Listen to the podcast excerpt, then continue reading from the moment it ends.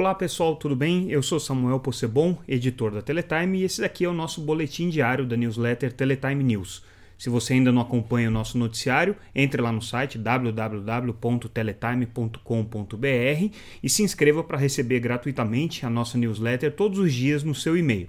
E aí, também diariamente, a gente traz aqui nesse podcast um resumo do que de mais importante aconteceu.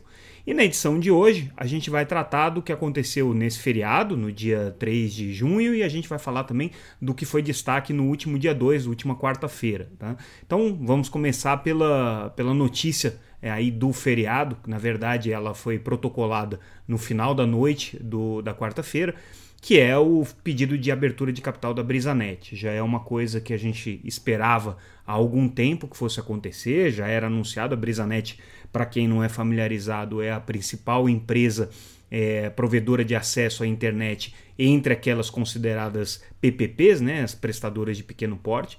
Já é uma empresa que hoje tem mais de meio milhão de assinantes de banda larga principalmente no Ceará, Rio Grande do Norte, mas várias outras cidades na região Nordeste é considerada aí talvez a principal empresa é, entre as independentes hoje a atuar no mercado de telecomunicações nesse segmento regional e de pequenas prestadoras e já de muito tempo já se é, esperava que ela fizesse um processo como esse de abrir capital. Ela já declarou em várias ocasiões que pretende entrar no edital de 5G com é, adquirindo frequências regionais.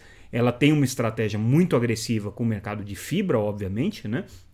O presidente da empresa, Roberto Nogueira, é uma pessoa que tem dado várias declarações aí com relação ao edital de 5G. Então, o que a gente pode esperar desse processo de capitalização, é, através de uma abertura de capital em bolsa, é o fortalecimento da empresa justamente para essa estratégia que vem agora.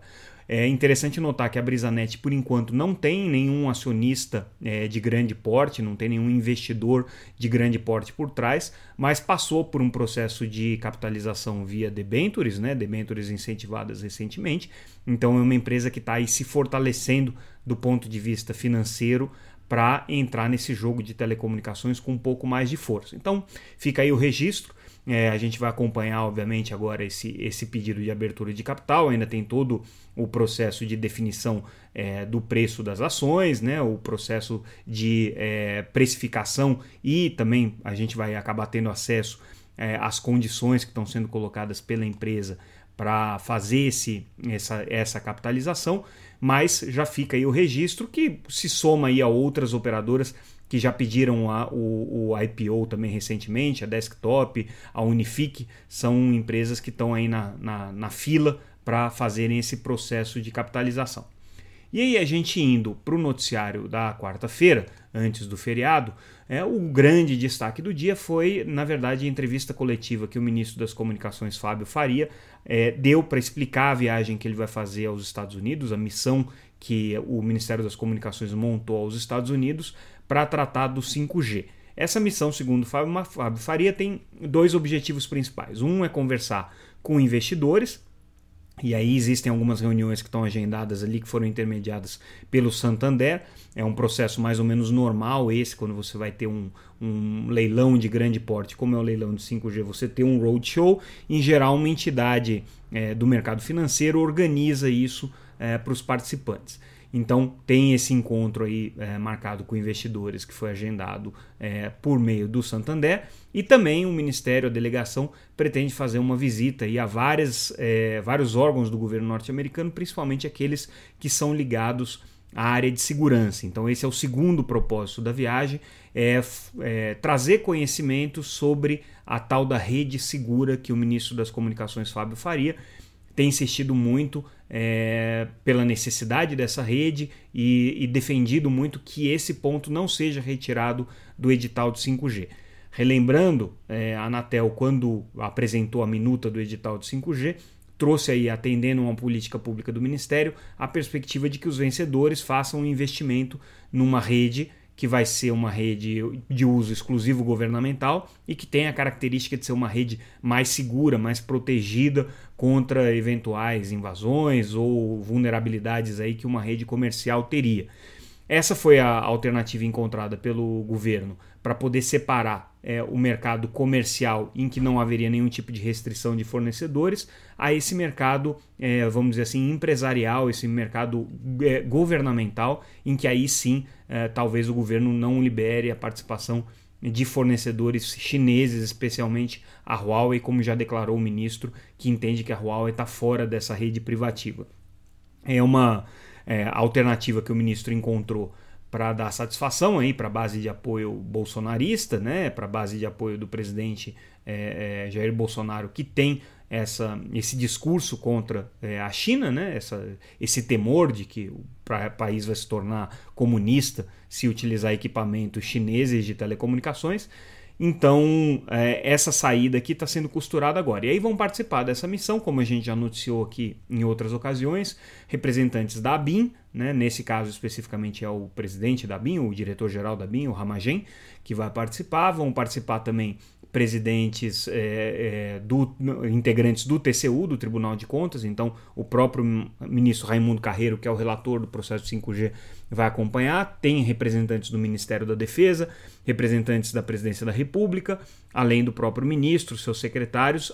O que é interessante é que, de um lado, a gente não vai ter a participação da Anatel, o presidente da Anatel, que estava confirmado até a última hora, não vai participar, e a gente tem a participação de dois senadores aqui, que é o senador Ciro Nogueira e o senador Flávio Bolsonaro, que até onde se sabe não tem nada a ver com 5G. Né? Eles não atuam nessa frente, não tem matérias é, tratando de 5G, mas são dois personagens importantes. O Flávio Bolsonaro, por razões óbvias, que é filho do presidente Jair Bolsonaro, e o Ciro Nogueira, que é o principal aliado do governo no Senado, representando aí o PP, que é o principal partido da base de apoio do governo, é, do chamado Centrão. Né?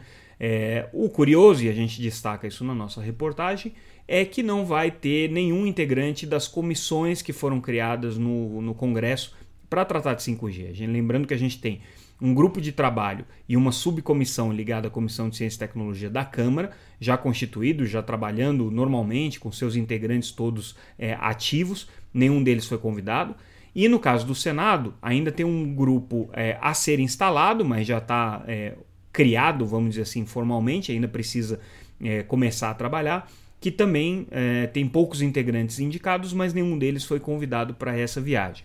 Então, os detalhes sobre essa viagem, sobre as declarações que o ministro deu e sobre essa questão dos participantes, você encontra lá no nosso noticiário. A gente tem isso uh, em várias reportagens que foram colocadas ali, abordando diferentes aspectos dessa viagem que o ministro anunciou. Um outro ponto de destaque do nosso noticiário é, de quarta-feira é que o grupo de trabalho dedicado ao SEAC, que é o Serviço de Acesso Condicionado, também conhecido como TV por assinatura, já começou agora o processo de convite dos especialistas que vão contribuir para esse, esse trabalho. Né? Por enquanto, o grupo de trabalho formalmente só tem integrantes do governo né? e ele pode receber aí convidados externos. Então, nos próximos dias 16, 17 e 24, vai haver uma série de reuniões. Esses especialistas estão sendo convidados para apresentar as suas visões com relação a isso. É, entre os pontos especificamente que o Ministério das Comunicações está preocupado em ouvir é a questão é, da estrutura societária das empresas, as obrigações de empacotamento de canal, chamado must carry, é, um trabalho aí é, mais relacionado à simplificação tributária, né, entendendo a questão do SEAC como crítica, principalmente do ponto de vista tributário, porque é um serviço de telecomunicações, portanto, paga ICMS, ao contrário dos serviços pela internet que não são telecomunicações e recolhem ISS. É, também vai ser debatido aqui muita questão do fomento, a questão das cotas de produção independente, que são previsões legais hoje é, da Lei 12485, que é a lei do SEAC, né? e a regulação setorial especificamente. Então, esses pontos estão sendo abordados. Dias 16, 17 e 24 já são as datas aí previstas. É, tem um processo de consulta pública em que várias entidades podem apresentar aí que as suas contribuições, então a gente traz nessa matéria os detalhes de como é, contribuir com esse processo de debate da lei de TV por assinatura, é, e a gente também já traz a informação de que o Ministério da Economia foi convidado formalmente a apresentar a sua visão sobre todos esses pontos aqui. É, e aí, para a gente encerrar o nosso resumo é, dessa quarta-feira, a gente traz a informação de que a Prefeitura de São Paulo, então, agora começou a discutir uma nova legislação de antenas na Câmara Municipal. Lembrando que São Paulo perdeu uma ação que corria no Supremo contra é, a questão da, dos direitos de passagem e da legislação de antenas.